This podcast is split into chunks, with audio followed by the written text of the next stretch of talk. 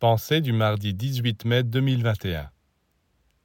Si votre désir est seulement de vous installer confortablement sur la terre, vous serez obligé de vous engouffrer dans la matière, c'est-à-dire d'avoir de plus en plus de charges, d'engagements, de relations. Et il ne vous restera plus une minute pour respirer, pour réfléchir, pour méditer.